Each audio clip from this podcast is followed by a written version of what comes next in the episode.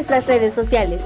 Comparte y dale dedito arriba. www.ansosmultimedios.com Bachillerato, Comunicación, Administración, Derecho, Mercadotecnia y Publicidad. 222-246-4747. Inscripciones abiertas. Escuela de Comunicación y Ciencias Humanas. Soy SSH.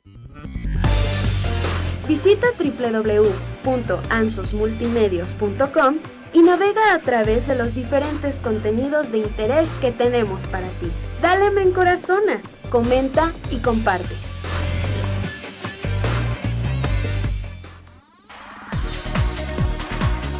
En ansosmultimedios.com transmitimos diversos programas de radio digital con contenido de interés para ti.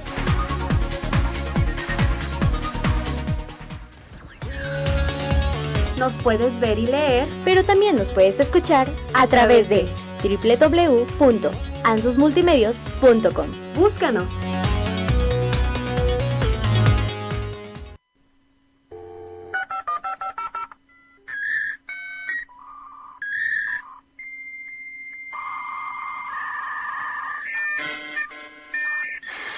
En este tiempo de tanta tecnología, todos estamos enredados.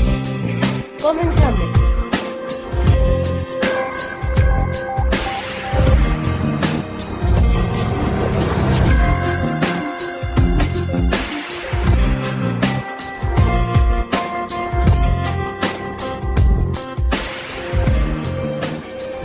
Rojas, necesito hoy el informe que le pedí. Eso está hecho, campeón. Rojas, campeón no, ¿eh? Hay gente que no tiene los límites claros. Respetar los límites de velocidad podría evitar uno de cada cuatro accidentes de tráfico. Si eres atropellado a 60 kilómetros por hora, tus posibilidades de sobrevivir son prácticamente nulas. Controla tu velocidad también en la ciudad, porque hay límites que no se pueden rebasar. Dirección General de Tráfico, Ministerio del Interior, Gobierno de España.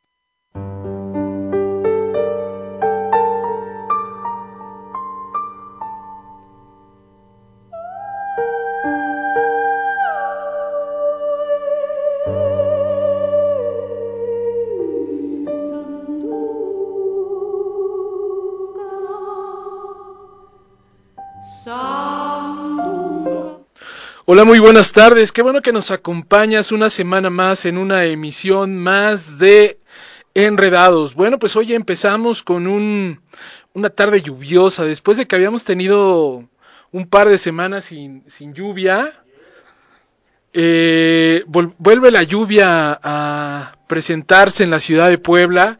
Y bueno, la verdad es que ya se extrañaba esas, estas tardes lluviosas, estas tardes de de frío. Primero, primero los huracanes, después los frentes fríos. La verdad es que ha estado bastante entretenida. Nada más, por favor, mucho cuidado al manejar, hombre. Eh, pongan sus direccionales. Es, es de vital importancia. Recuerden que en la lluvia los cristales se empañan, el suelo está mojado, muchos tienen llantas que no son este no nos lleva así hoy, por favor. Como ayer. Ah, no, bueno, ayer sí estuvo muy bueno. Hoy, hoy el viento estuvo, pero vaya. El aire, se fue el internet, no les afectó el, apagón digital. Digo, yo creo que ya es raro quien use equipos Windows XP, ¿no? Pero por ahí debe haber alguno que no. Digo, si, si usas XP, pues es que ya no puedes ni, ni Excel, no, pues ni, ni, navegar, los navegadores ya no funcionan en eso, pero bueno, pues hoy se dio el apagón digital, un tema importante. La verdad es que sirvió como pretexto, como tema de charla, hoy por lo menos en la junta, todo el mundo platicando y se desconectó una persona diciendo, no, es que ya le afectó el, el apagón digital y tú, bueno, sí, claro. Creo que fue más el viento que desconectó las, las antenas y bueno, sobre todo las tormentas solares que el día de ayer tuvo el a bien mandar el sol y que pues hoy están llegando a la Tierra y eso afecta las señales electromagnéticas, pero bueno, eso ya es un tema que hemos platicado bastante. Resulta que el pico de Orizaba era de, de, era de Veracruz, luego de Puebla, luego Tlaxcala está reclamando el territorio del Estadio Cuauhtémoc. Eh, después hace, hizo los cálculos INEGI, se lo regresa a Veracruz. ¿Y qué cosas suceden con el apagón? Dice el y Richard también, y qué barbaridad. Entonces ya no sabemos si, por lo menos eh, en Puebla no faltan las montañas, los volcanes. No tanto como Ciudad de México, Ciudad de México cuenta con 18 volcanes alrededor de, de, de ella, entonces creo que no le ganamos con los cuatro que tenemos, pero cinco. Cinco con el Cuescomate, sí, claro. Y bueno, pues es, es interesante todo este tema, pero la verdad es que se ha desatado esa, esa guerra de memes entre veracruzanos y poblanos, que la verdad es que nos gusta discutir con los veracruzanos. Sí, sí, sí, sí, sí.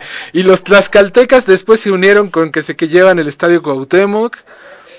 Eh, entonces se está poniendo buena la, la discusión. Muy bien.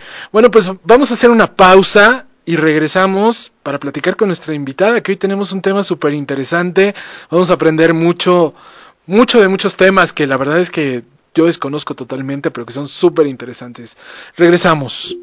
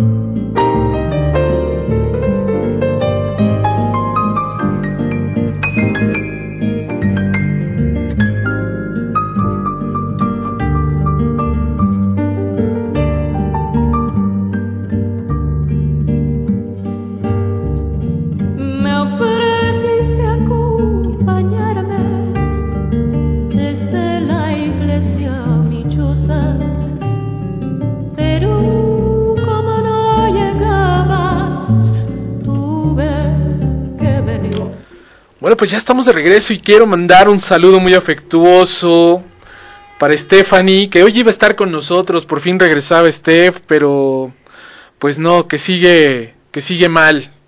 Entonces, un saludo muy grande, un fuerte Steph, ya te extrañamos, regresa a cabina, por favor, no nos abandones. Pero bueno, está, está conectada y, está aquí mandando preguntas. Bueno, pues hoy tenemos una invitada muy especial, una invitada muy creativa. Eh, hay muchos temas que yo quisiera platicar con ella y vamos a tocar a lo largo de, de, esta, de esta hora. Aida Wall, ¿cómo estás? Muy bien. Bienvenida. Muchísimas gracias por la invitación. Qué gusto. El gusto es mío totalmente. ¿No te afectó la lluvia al llegar? Un poco, pero soy muy precavida para conducir. Ajá. Yo sí pongo direccionales. y busqué, no gastan gasolina. Y busqué un estacionamiento para evitar cualquier contratiempo y estar tranquila contigo y charlar con, con todos tus radioescuchas. ¿Eh? Muchas gracias. Oye, gracias por, por aceptar la invitación, por estar aquí. Es un, es un honor, un gusto. Oye, hemos visto tus, tus obras y la verdad es que me llama muchísimo la atención. Tú eres licenciada en comunicación. Sí, efectivamente soy egresada de la UNAM. Ajá. Y sí trabajé en ello, o sea, sí ejercí durante muchísimos años la comunicación. O sea, estás en tu medio ahorita, es, tú no desconoces esto de... No, esto es para mí es, es más la radio, era, es así como mi elemento, ¿no? En, eh, me gustaba más la, la, radio, pero me agradaba más eh, arrastrar el lápiz, ¿no? Yo era de las que hacía, eh, pues obviamente, eh, pues todo el, toda la parte de investigación, de hacer los guiones, y cuando yo estudié, que ya soy bastante grande, no se me nota, pero este, en ese entonces, a lo más que podíamos aspirar era algunos discos de efectos especiales, ¿no? Pero pero entonces los hacíamos nosotros, ¿no? Crearlos. Claro, hacíamos todo, era era maravilloso. Yo estuve en la UNAM y me tocó la, la época reciente de aquellos eh, espectaculares talleres de radio, de televisión, de cine, entonces era, era muy divertido. Tengo varios amigos que siguen en los medios eh, con mucho éxito, gente muy talentosa, pero bueno, la parte que, que yo viví, que experimenté en la, en la comunicación también fue muy fructífera, me enseñó mucho, aprendí mucho de mucha gente. Y ahora me sirve pues para tener ese temple que se necesita para estar frente a alguien con, con pues con preguntas que no tienes la menor idea de qué te va a hacer, ¿no? Y que tengas la, la, la, capacidad de poder contestar y de manera coherente, ¿no? Eso es importante. Oye, entonces estarás de acuerdo conmigo que, que, la radio, porque aquí tenemos una discusión, Steph, Steph, que bueno, no está con nosotros hoy, pero es nuestra conductora, ella defiende mucho el video y vaya, pues es de la nueva generación, pero la radio tenía su magia precisamente en que no había imagen. Entonces, crear esa imagen en el oyente, en el escucha, a través del sonido, de la voz, de las palabras, no era cosa fácil. Por supuesto que no, y sobre todo cuando no se tenían los recursos que ahora tienen. Ahora toman una imagen, la cambian, tienen todo, ¿no? Antes no, eh, era yo creo que también mucha creatividad. Ahí a la hora de, de, plasmar, ¿no? De hacer todo un escenario imaginativo, porque eh, usabas la imaginación. Ahí sí era un escenario virtual, ¿no? Porque ahí trabajábamos, yo me acuerdo que, que cuando, cuando éramos estudiantes todavía, hicimos una adaptación radiofónica de Arráncame la vida. Ah, la novela de... Sí, de Ángeles Mastreta.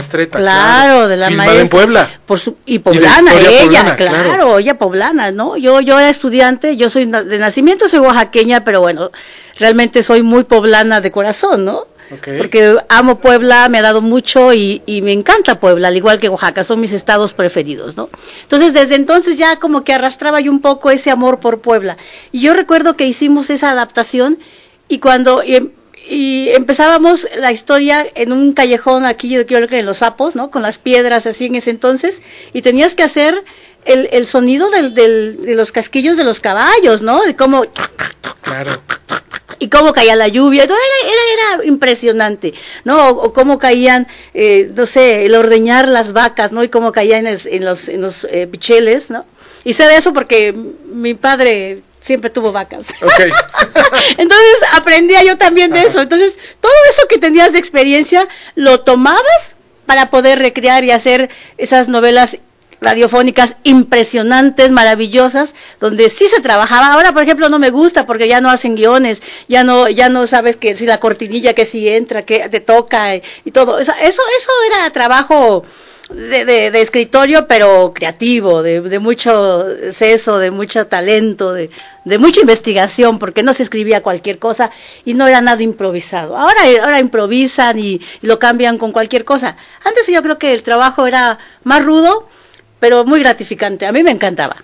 Claro, además se utilizaba mucho la, la, imaginación, porque como bien mencionas, sí había estos aparatos de efectos especiales, porque sí discos, teníamos discos, ¿eh? ¿no? Exacto discos vendían precisamente efectos especiales. Claro. los 50 o 25 efectos de lluvia, de... Sí, sí, sí. O los tenías que, que recrear porque o no tenías el disco o no había el, suficiente fondo para comprar esos aparatos. Exacto. Entonces tenías que improvisar en, en cabina para crearlo o utilizar palabras y la entonación adecuada para ah, sí, claro, eso era eh, eso era maravilloso, ¿no? El, el, ahí aprendías eh, tenías una, una, pronunciación, un léxico, todo era, era extraordinario, porque hacerle esas, esas pausas o esas entonaciones, ¿no? Era, era, era algo, pues yo creo que vibrante, ¿no? Cuando entrabas a la cabina y podías grabar eso, yo, yo me sentía como, pues, en otro planeta, ¿no? Entrabas a una atmósfera que tú mismo creabas y que tenías que tener la capacidad de, de, hacer ese enlace, ese engranaje con los que estaban del otro lado y con los que estaban aquí, ¿no? Entonces, era una cosa muy linda. Bueno, creo que los que estamos aquí sabemos mucho de radio.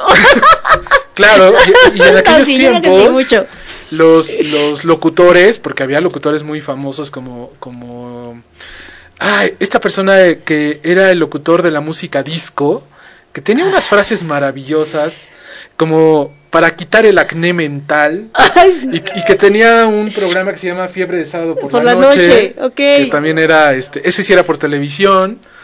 Pero te creaban esa esa atmósfera como bien dices de la música disco. Incluso la voz te transmitía todo esto todas estas sensaciones. Oye pues muy bien ya sé entonces de dónde viene toda esa imaginación que tenías.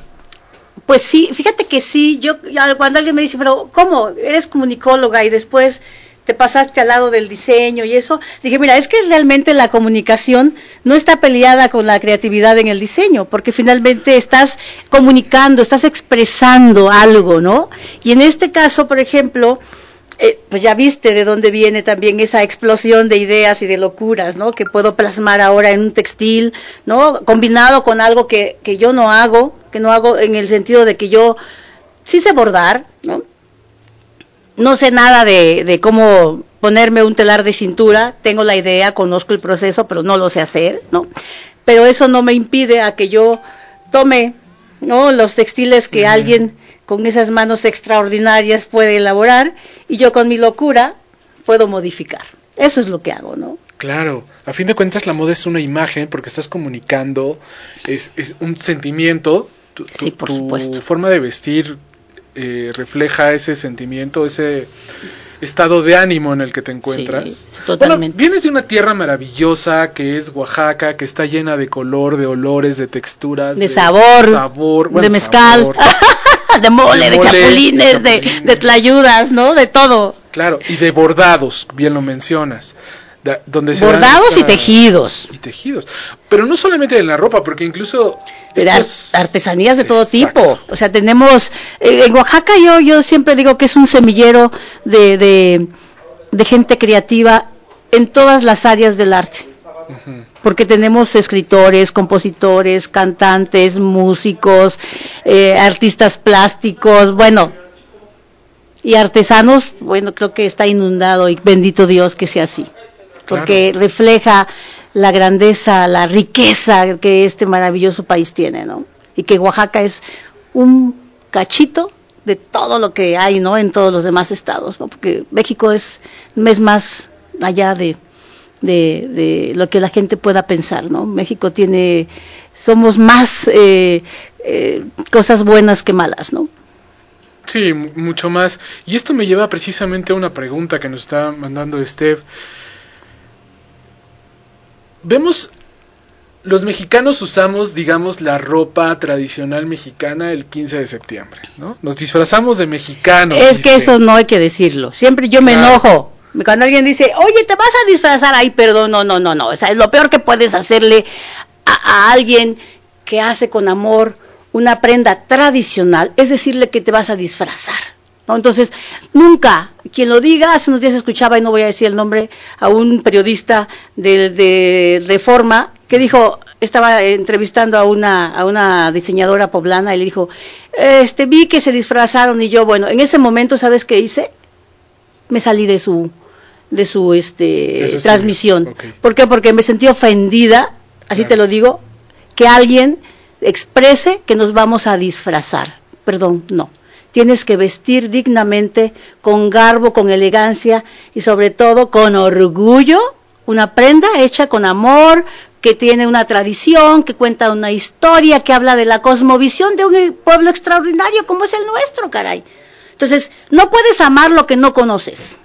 Exacto, yo creo que es eso, ¿no? Eso es lo que sucede. Tenemos que aprender a conocer nuestras raíces, tenemos que aprender a conocer nuestros procesos, tenemos que aprender a conocer a la gente que impregna que le de, su aroma, de su, de su sensibilidad, que, que lo impregna de su saber. Todo eso hay que conocerlo para admirarlo. No podemos amar lo que no conocemos. Eso es lo que yo te puedo decir. A los mexicanos nos da pena vestir las prendas. Estoy hablando en su mayoría, no, no, no, no específicamente. ¿Nos da pena vestirnos con la ropa tradicional? Yo creo que algunos sí, pero vuelvo a lo mismo. Nos da pena usar algo que desconocemos lo que trae detrás. Cuando tú vistes algo, a lo mejor, bueno, no sé, es cuestión también de mentalidad y de, la, de, de, de, lo, de tus valores, ¿no? Porque a lo mejor alguien se siente muy bien usando, no voy a decir marcas, pero una supermarca que le cueste un montón y no se fija que puede ir a alguna fiesta o sobre todo la gente que, que, está acostumbrada a ir a las alfombras rojas y está acostumbrada a relacionarse con un mundo que muchos no conocemos, ¿no? Y de repente llega alguien con un traje que le costó, yo no sé, chorrocientos mil dólares y aparece otro con el mismo traje, ¿no? Entonces, ¿a qué voy? Hay gente que le da valor a una prenda de ese tipo porque tiene un nombre que se ha ganado a lo mejor con pues con toda la publicidad y con muchas otras cosas, pero que no trae un trasfondo tan extraordinario como el que tienen nuestros textiles, de verdad. o sea, cuando tú cuando tú aprendes el proceso que lleva desde a lo mejor el cultivo del algodón, por decirte, cómo las mujeres van, lo cultivan, tienen todo el proceso, lo cuidan, ¿no? Lo cortan, lo ponen a secar, lo, lo, lo, lo piscan, ¿no? Lo, lo despepitan, lo sacan, después tienen que hacer todo un proceso, variarlo, un montón de cosas para ponerle, hacerlo en hilito y luego enredarlos en el malacate y después tejerlo y mil rollos. Dices, carajo, o sea, y una prenda así la regateas y no te sientes orgulloso de ponerte una cosa así. Entonces, ¿qué estamos haciendo los locos como yo? A los que no les gusta o los que no se sienten cómodos, porque también se vale, ponerte una, un, un huipil porque dicen es que no tiene forma, es cuadrado, bueno, así es. ¿sale? Pero entonces, ¿qué estamos haciendo? Bueno, pues te hago uno que te entalle y que puedas usar, pues, el textil, ¿no? Y ahorita, por ejemplo, hay mucha gente que voltea y dice, wow, sí lo quiero, wow, sí me lo pongo, sí me gusta. Y yo, con muy buen sabor de boca, observo que la gente ahora lo, lo, está aceptando, ¿no? Y qué padre que están haciéndolo, porque eso tiene dos connotaciones. Una, que estamos a lo mejor aprendiendo a valorar lo que tenemos y otra, que finalmente el que nosotros consumamos lo que producen nuestros artesanos les va a dar a ellos la oportunidad de una mejor vida. Y eso es grandioso. Claro, y ahora, ahondando en lo que mencionabas, Hugo Boss era el diseñador de los nazis. O sea, ¿no? Y muchos prefieren utilizar una prenda de diseñador de nazis que una prenda eh, típica mexicana. Ahora, son prendas que están hechas para las regiones porque son eh, ropas muy frescas con telas muy muy muy frescas o abrigadoras cuando cuando se hace calor en la Sierra Tarahumara no puede tener una, una bueno no, vayamos tan lejos aquí en, Puebla tenemos a la zona de Hueyapan que hacen unos bordados divinos, ¿no? En, en, sus este, tomicotones, en sus rebozos, en sus chales, que yo me doy vuelo, ¿no? Este, pidiéndoles que me hagan unos súper lindos y hago unos abrigos, hago chamarras y hago cosas para los señores también, que dices tú, wow, me la pongo porque me la pongo. Y no se pelea con tu camisa Hugo Boss, ¿eh? Te lo juro que no se pelea con tu traje Hugo Boss, una corbata de rebozo y lo que tú te pongas. ¿Por qué? Porque tienen una calidad extraordinaria que no, no le pide absolutamente nada a una pieza de esas que vale un montonal de miles de pesos. Sí, claro. Oye, pero tampoco tampoco son baratos los los eh, bordados eh, de México. A ver, tienen un precio justo. Hay gente que dice, ay, están bien caros. A ver, no, no, no, no, no, no. No, no, son no, caros. exacto, exacto. No son caros, tienen un precio adecuado. ¿Por qué? Porque tienen todo un proceso. Nosotros somos capaces de pagar un montonal de miles de pesos por una tela que se hace en un procedimiento este, ya automático y nos cuesta trabajo pagar por un textil que les vale, ¿qué? Una semana, 15 días, un mes a las señoras hacerlos en un telar de cintura. Digo, somos injustos y no estamos dándole el valor a lo que las señoras hacen. O, los artesanos, porque no son solo mujeres. Afortunadamente también hay hombres que tejen en telar de cintura y que lo hacen, bueno, magistralmente. Claro, ¿cuánto tiempo se lleva hacer un, bordado? Depende. Entonces es, es, que hay técnicas diversas, pero yo no creo que nadie se lleve menos de 15 días haciendo algo bordado, por ejemplo, ¿no? Y además también hay que ver el número de horas que le, le imprimen a cada, a cada cosa, ¿no? O sea, es, es muy diverso, es muy diverso. Pero aquí lo que sí debe ser un común denominador es el respeto que todos debemos darle al trabajo que ellos hacen. Eso sí, no está a discusión. Claro. Yo soy una férrea defensora de, de, los textiles de este país. Ya me puedes ver, soy apasionada. claro, aparte es, es algo que, que lo llevas con mucho orgullo. Claro y, y sobre todo lo tienes esa creatividad de utilizarlo y hacer que las personas eh, pues que a lo mejor no les gustan les guste. Exacto, y lo busquen. Exacto. Ese es nuestro trabajo. Hacer que la gente no solo les guste sino que lo disfruten. O sea que se sientan empoderadas las mujeres que se sientan grandiosas que se sientan únicas. Claro. Y eso también es parte de la actitud con que tú uses esas prendas sea, porque yo, por ejemplo, siempre digo a las niñas con las que trabajamos en el taller, no hagamos nada de malas.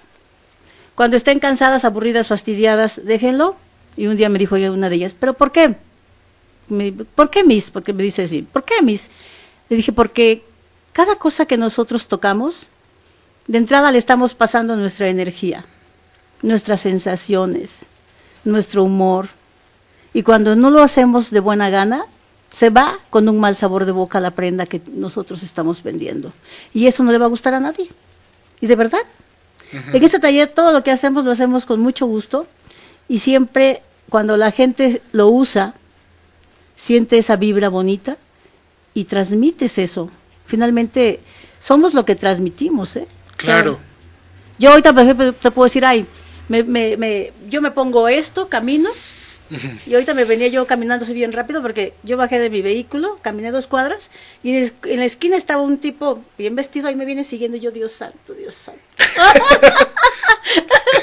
Dices, a ver, mi blusa le gustó. claro, claro. Muy bien. Oye, ahora con todos estos movimientos de inclusión, ¿también eh, se ven afectadas las tallas en la moda? Pues no debería, o sea, mira, yo hago yo hago ropa para todo el mundo, porque todas las mujeres muy flacas, no tan flacas o con unos kilos de más, tenemos derecho a vernos hermosas y todas somos hermosas. Es cuestión, te digo, otra vez es la actitud, cómo te sientas, como así te vas a ver. O sea, si yo digo ahorita me veo horrible, te juro que me vas a ver fea. Si yo te digo me veo hermosísima, me vas a ver divina. ¿Por qué? Porque eso es lo que yo proyecto, es lo que así me siento. Entonces las tallas pues son un número, así como de edad. Claro. Digo, ahora sí, la, moda finalmente nos, nos, nos, da aquellos elementos pues para poderle sacar provecho a los diferentes tipos de cuerpo, ¿no? Entonces, bueno, parte de nuestro trabajo es poder hacer eso. ¿Sí? O sea, si, si yo quiero eh, que alguien se vea a lo mejor con una cintura mucho más delgada, que, que se vea más pronunciada su cadera, sus senos, qué sé yo, pues entonces hago un diseño que le vaya a su estilo de cuerpo, ¿no? Y que además lo más importante, te vuelvo a repetir, que se sienta bien. No importa la talla. Para todo hay. Claro. O sea, hay que buscarle la forma, ¿no? Eso es todo. Muy bien, aquí nos mandan otra pregunta. Oye, ¿es cierto que la moda es cíclica? Es decir, en determinado tiempo se pondrá de moda lo mismo que ya fue moda hace tiempo. Yo creo que sí. Mucha gente piensa que el, que el hilo negro lo van a descubrir, no es cierto. Eh, eh, vamos vamos eh, reciclando la moda, ¿no? acuérdate, de, repente dicen, bueno, ahora vamos a ponernos otra vez, ¿cómo era en los 70 o cómo era en los 80 o los 50 ¿no? Sí, realmente sí. O sea, ya no, ya a lo mejor, a lo mejor estás, eh, ahorita podemos utilizar a lo mejor otro tipo de, de telas, ¿no? Porque con la con toda la tecnología y con todas estas cosas se dan eh, se da la posibilidad de, crear otro tipo de materiales, ¿no? Que antes pues no teníamos, pero que podemos hacer a lo mejor la, la, misma forma o ahora, por ejemplo, a lo mejor antes no podíamos hacerle un pico de este lado, pero lo de abajo generalmente es es lo, es lo mismo, ¿no? El cuerpo el cuerpo no se ha modificado, entonces yo creo que la moda sí se recicla. Sí. Para mí sí. ¿Volveremos a la moda de los sombreros? ¿De los acampanados, dice Richard? Yo creo que sí. Además, yo, eh, yo creo que sí. Y, y, finalmente, en México, eh, gente como yo, lo que estamos buscando es que hagamos una moda de acuerdo a nuestro cuerpo. Luego de repente andamos comprando modas de gente en el extranjero. Dije, a ver, las mexicanas no somos altas, así, el, a menos, bueno, las norteñas a lo mejor, ¿no? Pero del, del, centro para abajo, pues los bebe, chaparra, ¿no? Este, gordita, llenita. Pero pues así me siento bien, esa es mi complexión. Nunca voy a hacer una, una, una, varita de nardo. Pues no, soy costeña. Los, las costeñas no somos flacas. Ok. Entonces, hay que hacer una moda, ¿no? Con, con, que, que sea la, la, la, base fundamental las mexicanas y los mexicanos, ¿no? hay, que, hay, que tomar en cuenta pues a toda la familia, tantos niños como adultos, hombres y mujeres.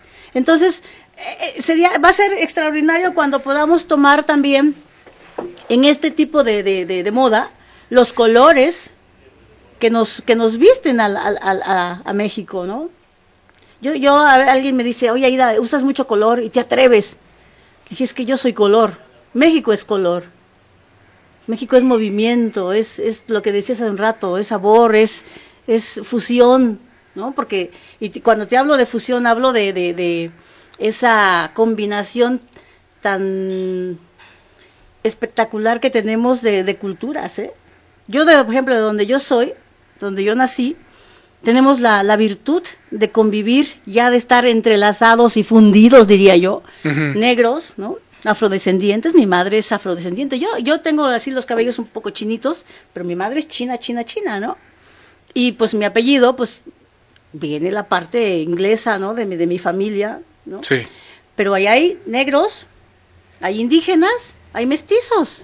Y ahorita ya no ves, ya no ves esa separación tan que antes era muy marcado, ya no, ya estamos combinados y convivimos de manera pues bella, compartiendo saberes, ¿no?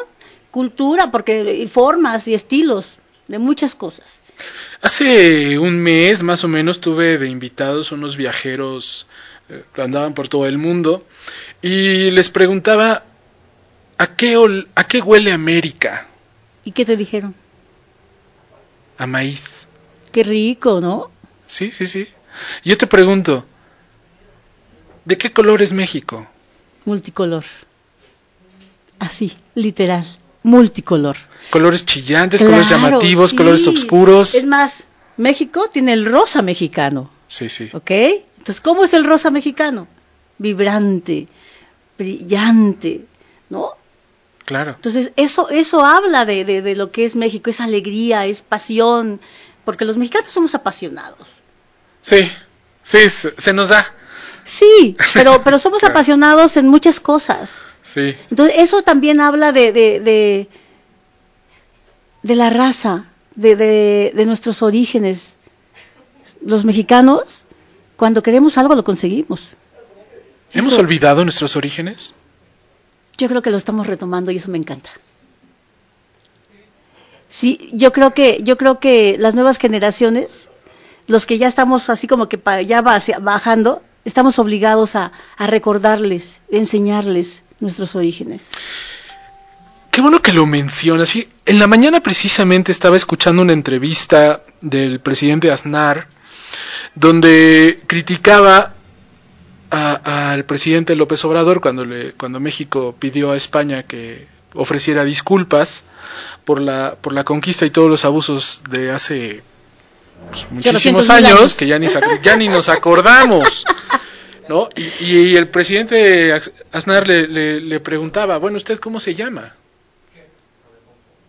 su nombre no me suena azteca, no me suena tolteca, ¿no? O sea, ya, ya, somos una fusión de culturas, o sea, realmente, como bien mencionas, ya somos esa función, esa, esa parte mestiza que se da en el sur y que hace unos programas lo mencionábamos, porque la rebelión, la independencia de México tuvo mucho aporte en el sur con, con los afroamericanos.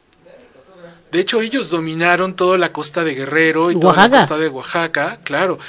De hecho, eh, si no hubiera sido por ellos, que fueron los últimos que aguantaron, que resistieron los embates del ejército español, no hubiéramos logrado la independencia. ¿no? Entonces, bueno, son puntos que se van dando y que, como bien dices, tenemos que ir asimilando.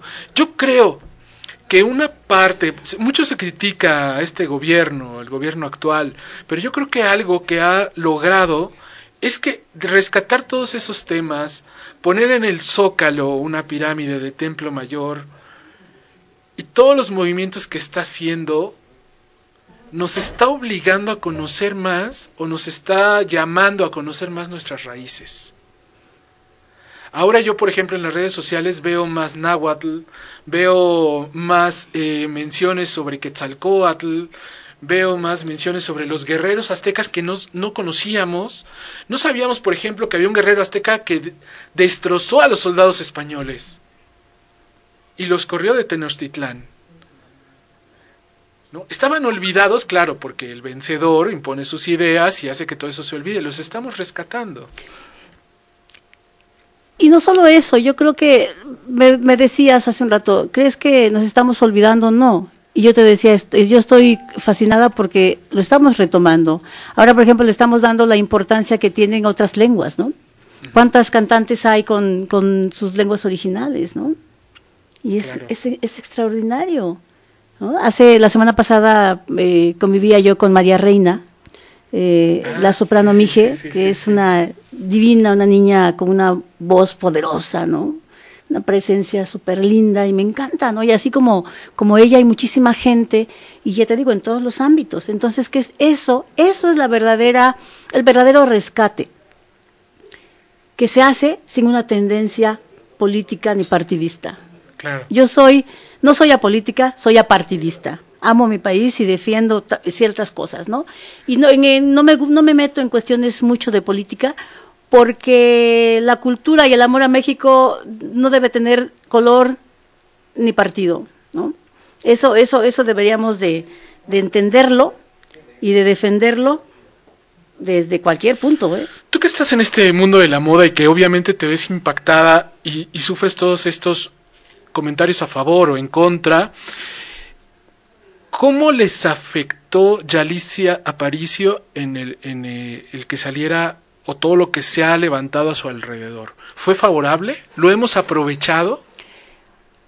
Pues mira, el que una mujer como Yali eh, haya tenido pues el temple, porque hay que tener el temple, el coraje y las agallas para poder defenderse de los mismos mexicanos ante ante una ante una ola terrible de, descalificaciones y de cosas eh, pues es admirable yo lo veo desde ese punto de vista eh, hubo gente con, con un prestigio importante en, en, en la actuación ¿no? que la criticó y todo pero salió fortalecida y eso nos fortalece también, en cierta manera, a los que no tenemos, como yo, por ejemplo, a, lo mejor un recurso económico que nos respalde, pero sí tenemos el talento, y ella lo tiene.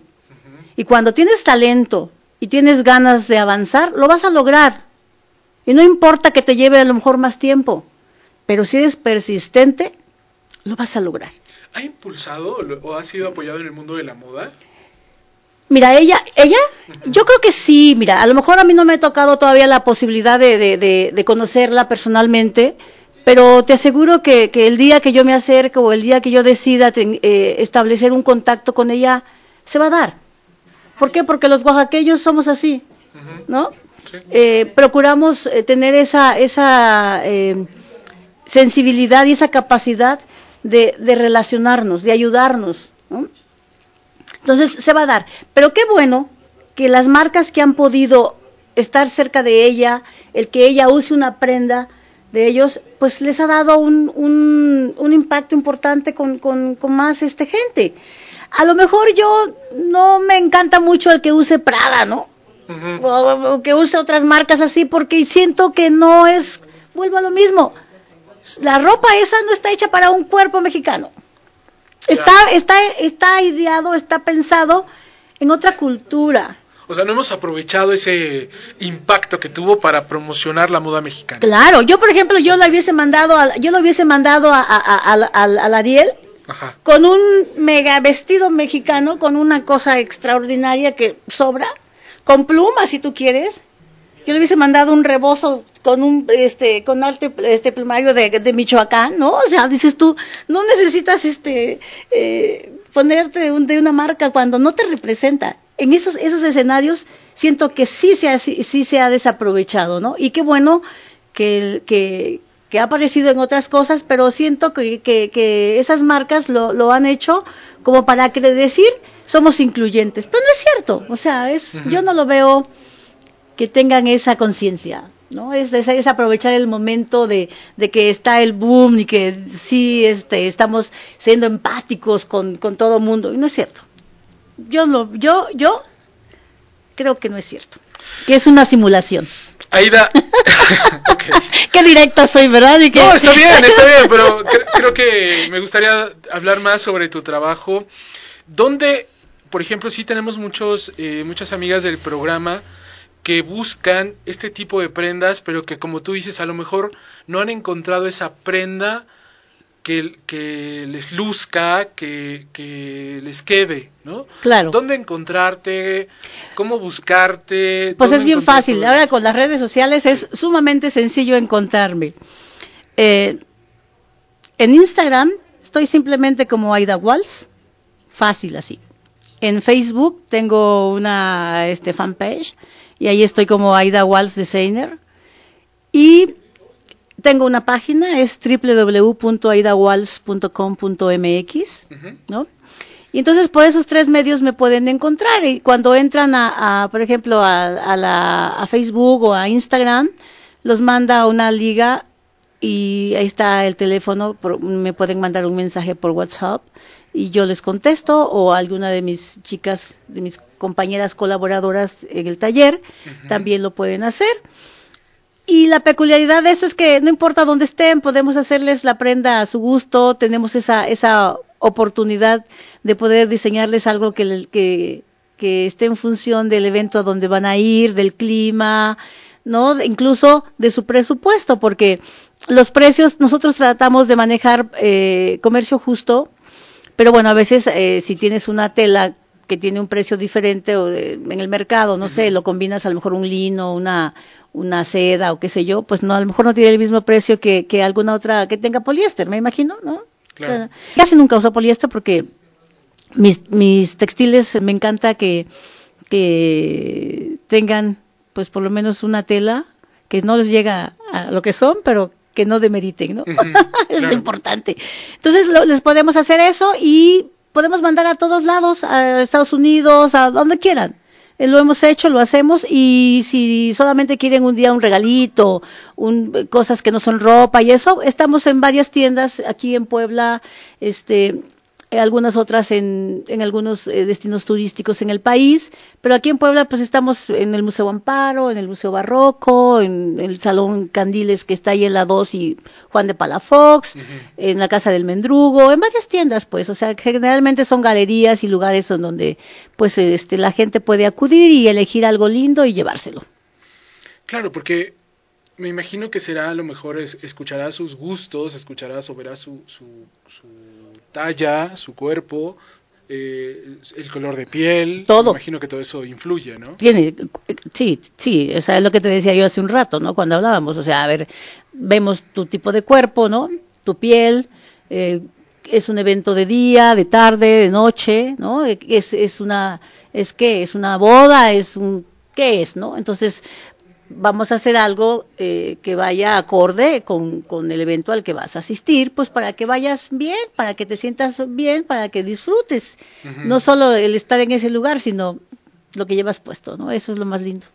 Claro, eh, veía algunos artículos, fotos que tienes en tus redes sociales y la verdad es que me quedé impresionado del, de los rebozos, el, el, tipo de tejido, los colores y que se pueden utilizar en, eh, en, eventos de noche, en el día, en, o sea, realmente son polifacéticos, digamos. Por supuesto, sí, o sea, y bueno, mira, el rebozo yo creo que es una prenda de, de por sí ya es linda, solito, ¿no? El rebozo no necesita nada. Eh, ¿Por qué yo lo tomo como estandarte y, y como mi base de, para hacer tantas cosas? Pues porque luego las mujeres nos quejamos que no sabemos usarlo. ¿No? Ay, es que me lo pongo y se me anda cayendo. O me lo acomodo aquí y se me vuelve a caer. Y dices, bueno, sí, tienen razón. Entonces, ¿qué, qué trato de hacer? Pues que sea mucho más sencillo. Cuando no somos tan creativas de cómo me lo amarro y, y, todo, o no quiero seguir este el tutorial en YouTube para ver cómo me hago aquí esto, ¿ves? A veces nos da flojera eso y somos más prácticos. dices, bueno, ya nada más me lo quiero poner, que me haga yo aquí algo así y que ya, listo. Entonces eso he hecho. He tomado rebozos de todo el país, y pues he hecho prendas muy lindas para que las mujeres podamos eh, estar cómodas y poder disfrutar de una pieza que finalmente nos representa en el mundo, como son los rebozos. Sí, claro, porque aparte, bueno, yo, yo recuerdo, eh, mi abuelo vendía vendía diferentes telas, pero entre esas telas vendía rebozos, y había unos rebozos impresionantes, sí. con unos tejidos, porque no todos los rebozos son iguales, ni todas las calidades son no, iguales. por supuesto que no. Y el tejido tiene mucha variedad. Había algo que a mí me llama mucho la atención, que era que si el rebozo pasaba por un anillo, es que era... Bueno. De seda.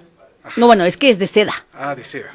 Sí, o sea, eh, eso, eso, y también depende de, de, la zona en donde lo compres, ¿no? Ajá. O sea, si pasa así y se hace pequeñito, sí, pues se seda. Y es de okay. la más fina. Ah, ok, ok. o sea, okay. pero tenemos rebozos con diferentes técnicas, ¿no? Uh -huh. Y eso que ves, que dices tú que tejido, es eso de el nombre correcto, el nombre adecuado de la, esa pieza, esa parte del rebozo, es el rapacejo. Okay. Entonces, el rapacejo normalmente lo hacen las mujeres. Y el rebozo generalmente pasa por muchas manos hasta ser concluido su proceso de elaboración. Por ejemplo, en Tenancingo, aquí en el Estado de México, que es eh, eminentemente un, un, lugar rebocero, pero rebocero de algodón. Hacen el rebozo de algodón uh -huh. divino, con diferentes técnicas, muchas técnicas usan.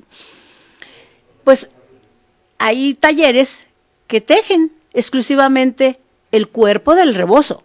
Y el domingo tú vas a, a, a, la zona ahí del mercado donde se hacen las compras y todo eso, hay personas que venden a las empuntadoras el, el, el rebozo o se los dan para que les concluyan el proceso y ya después se vende. Uh -huh. ¿Mm? Entonces, no, no, no hay, hay gente que sabe todo el proceso, pero generalmente pasa eso. Yo, por ejemplo, uso mucho rebozo de ellos, también uso mucho rebozo de la Piedad, Michoacán, okay. que aquí es una combinación entre algodón y rayón. Ajá. Y también eh, luego, por ejemplo, uh, con los talleres que trabajo, luego le decía, oye, pero ¿por qué no tienes rebozo? Es que las empuntadoras vinieron este, una fábrica de no sé qué y se las fueron todas a trabajar y ya no, ya no están haciendo puntas. Entonces, se encarece el rebozo, ¿por qué? Porque pues cuesta más caro hacer la punta. Claro. Y además todas se hace a mano. Sí, ese, es que esa es otra. ¿eh? Claro, claro. O sea, les lleva varios días hacer este sí, sí. La, la, punta de, de, de, los rebozos y están ahí duro y duro, es como un tipo macramé, ¿no? Pero imagínate con los nudos y los amarres y todas, y hacen unas cosas extraordinarias. Y tienen pues diferentes estilos los, los rapacejos. Yo, yo recuerdo que las personas que iban a comprar el rebozo ahí con mi abuelo, lo que hacían era dos, una la prueba del anillo y otro lo veían a contraluz. Si dejaba pasar mucha luz no era tan bueno y si lo dejaba pasar poca luz era bueno. O eran de los que más buscaban o eso justificaba el precio, un precio más alto, ¿no? Hace tiempo, híjole, es que se nos acaba el tiempo, el tiempo en la radio es súper corto. Sí. Y Hace, somos muy habladores, somos, hablamos mucho. Nos encanta. Aparte el tema está buenísimo. Hace tiempo había una película en México, blanco y negro, donde un industrial norteamericano vino a un pueblito y encontró a un señor que hacía unas canastitas y le gustaron y se las llevó a Estados Unidos para vender sus chocolates. Le mandó a pedir más y le mandó a pedir más. llegó un momento en el que el señor le dijo, oye, pero si te estoy pidiendo tanto, ¿por qué me los dejas tan caro? Dijo, para empezar no lo voy a hacer, el trabajo, porque cada pieza lleva una parte de mí. Y eso no tiene precio. Y se lo estoy dejando muy barato. Yo creo que esa es una enseñanza que, que, precisamente no, tenemos que aprender los mexicanos, que el trabajo que hacen nuestros artesanos lleva una parte de ellos, de su vida, de su, de su vista, de su esencia. De su esencia. No se vale regatear. Ah, no, yo siempre, yo siempre les digo eso. A ver, cuando van a una tiendota de esas aquí, que hay un chorronal aquí en Puebla, ¿a poco regatean? ¿Verdad que no? Pagan sin chistar, sin chistar, y a veces te llevas unas cosas espantosas y dices, bueno, me la llevo, ¿no? Y ya. Pero justamente hay mucha gente que dice, oye, y me lo das más barato por esto, a ver, espérate, yo me llevo el mismo tiempo en hacer esto, ¿no? Y así te haga yo mil piezas y lleva el mismo procedimiento. Fíjate que hace muchísimos, bueno, me acuerdo, todavía estaba el, el, licenciado Peña Nieto como, como presidente, ya ni me acuerdo qué año fue. Eh, hicimos al Banco Interamericano de Desarrollo casi dos mil bolsas de rebozo. Tuvieron el, la puntada que me encantó, que en lugar de darles una bolsa de vinil para todo el material de la publicidad y ya sabes todo lo que dan cuando son ese tipo de eventos, este, les hicimos un morral unisex de puro rebozo. Y déjame decirte, y lo saco a colación, porque desde el primero hasta el último fue la misma calidad y no lo cortamos en este con, con sierra y con cosas de esas así un montón. ¿Por qué? Porque era rebozo. Lo único que cortamos así por montón fue la base, lo que era el, el, alma del, del, de lo que iba para fortalecer al rebozo. Pero ahí en fuera, todas las bolsas que hicimos, casi dos mil, una a una, y con la misma calidad. Sí, o sea, Me llevé un montonal de tiempo. es lo que te iba a decir, claro. No lo hice en una semana ni en cinco días, ¿no? ¿no? Y este me llevé casi dos meses haciendo este bolsas y, trabajando 12 horas, ¿no? Sí. Pero, pero eso es, eh, lo saco al comentario por lo que dijiste, ¿no? O sea, no te las puedo dar más baratas porque a mí me lleva a hacer lo mismo una que hacer 10. O sea, hago lo mismo. O sea, no, no puedo hacerte, no, no porque me compres 100, mi proceso va a hacer este, eh, va, va a reducirse o, o la calidad del material que te voy a dar lo voy a comprar yo en volumen. No, no, espérate. O sea, esto no funciona así cuando entendemos que el proceso artesanal tiene esos matices totalmente diferentes al proceso eh, industrial, entonces nos cae el 20. Ah, caray, sí, tienen razón. Bueno, no más por eso. Muy bien. Aida, ¿sí se, sí se está vendiendo más este tipo de prendas? Sí, un poco más, yo creo que sí. Ahorita con la pandemia yo creo que a todos nos ha ido pues un poco menos este, pero yo tengo la fe y la confianza en que en que esto va a mejorar y que en mi caso, por ejemplo, pues a lo mejor estoy buscando otras formas de cómo comercializar y pues de repente busco escaparates, ¿no? Este, de cómo mostrar lo que hago pues en otras latitudes, ¿no? A lo mejor está muy saturado no sé, Distrito Federal, eh, Oaxaca, Puebla, ¿no? Pero pues Durango, Chihuahua, este, Nuevo León, eh, no sé, otros lugares, pues no, y a la gente de allá, pues también son mexicanos, ¿no? Entonces hay que acercarles lo que hacemos del centro para abajo, ¿no? Y que dejen de estar tan juntos a los gringos, ¿no? soy, soy, muy soy muy idealista, ¿no? Pero y... tan cerca de Estados Unidos, exactamente, ¿no? Pero pero bueno, la cultura este pues se las tenemos que acercar, ¿no? Sí, claro. Uf, perdón. Y, tener este esta esta pues sí, esta manera fácil de encontrar y de poder buscar o de que las personas en este caso no solamente las mujeres también los hombres no digo yo creo que los hombres somos muy, no todos, hay quienes sí se fijan mucho en, la moda, en cómo se visten. Pues yo creo que deben de tomarse en, este, en cuenta también eso, ¿no? O sea, porque pues también los hombres te deben de ver bien, ¿no? Arreglarse las uñas, este... Eh, hay muchos chicos, a mí me encanta ir, ir al gimnasio y verlos, ¿no? Cómo se cuidan, porque finalmente eh, no solo es imagen, también es salud, ¿no? Sí, claro. Entonces, bueno, es, es, es, es un todo.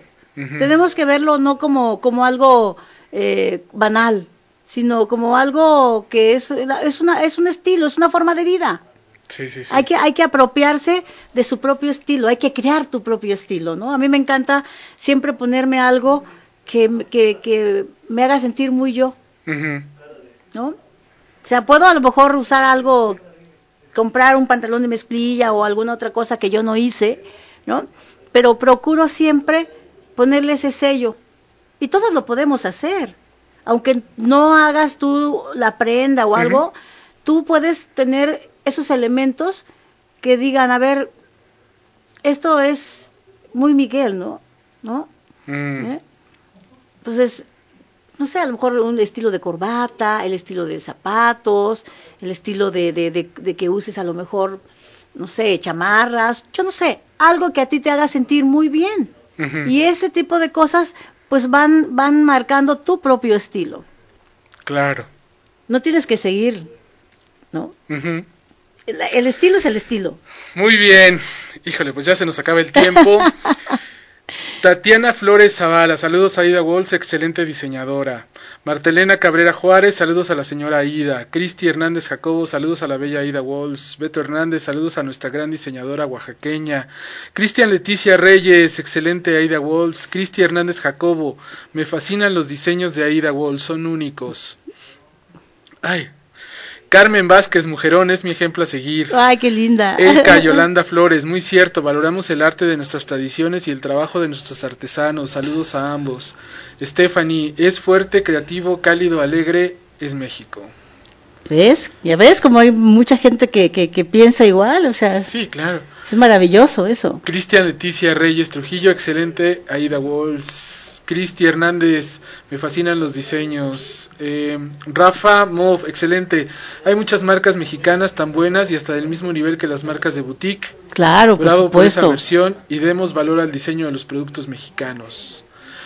Pues sí, hay, hay muchísimas eh, opciones en el mercado, pero qué bueno que, que ahora es más fácil encontrar este tipo de productos, ¿no? Sí, claro, sí, sí, sí. Y, hay, y sabes qué, también hay opciones. ¿No? Exacto. O sea, hay de todo.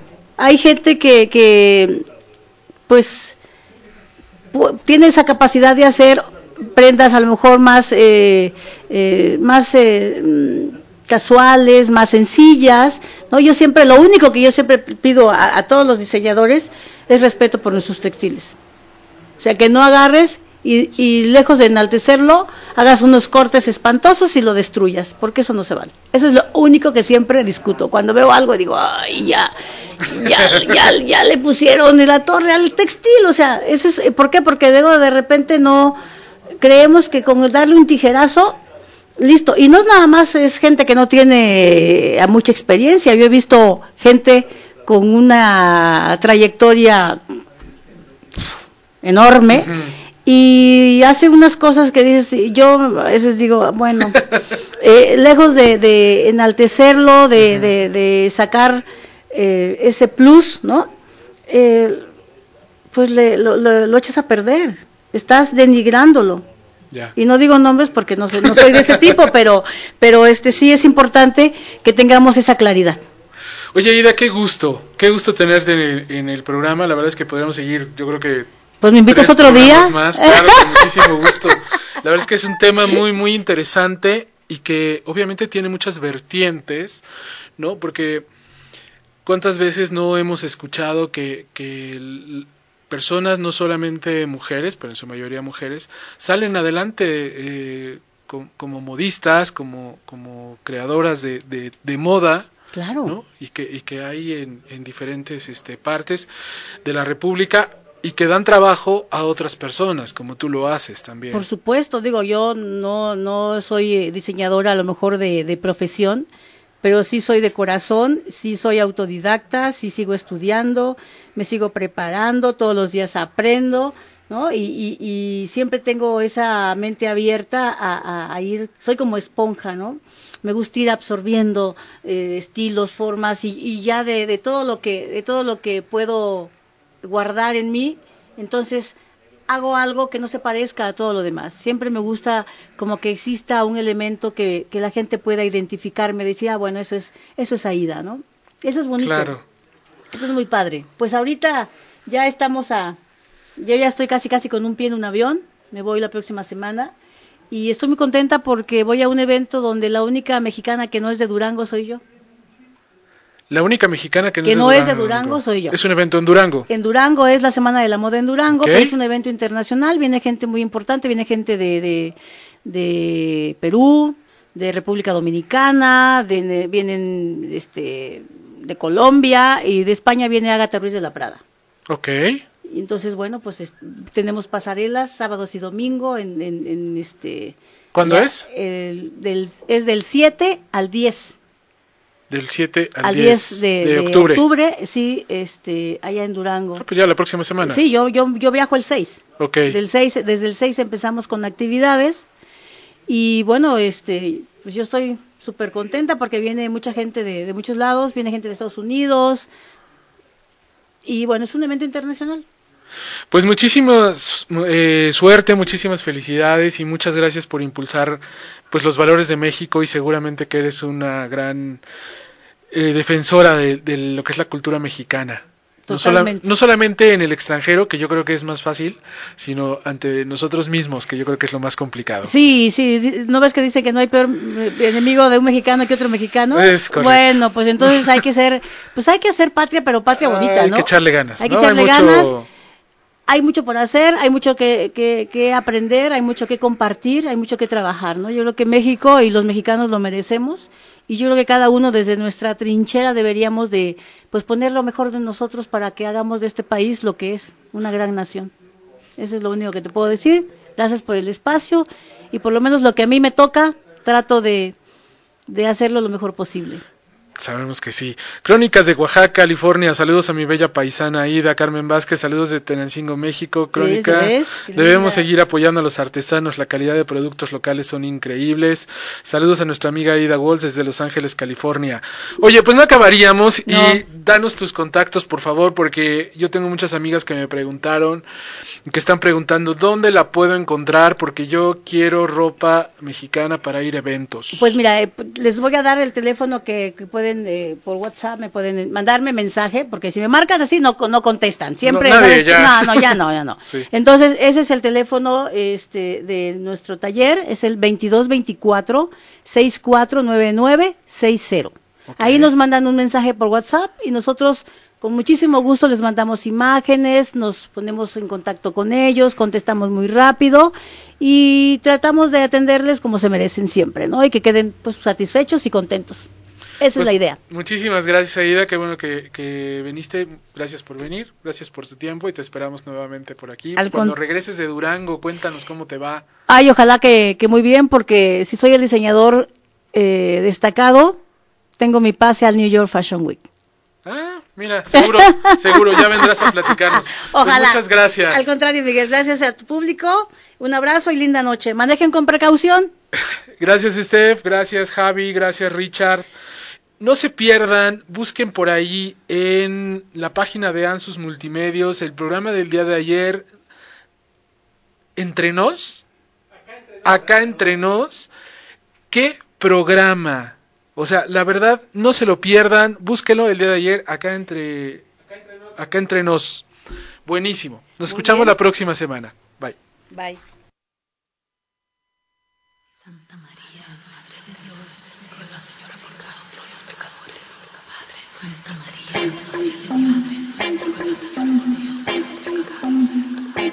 Son las tres de la mañana, dicen que pena un santero, bajito y oigo que dice, camínale despacito y mamá, camínale despacito.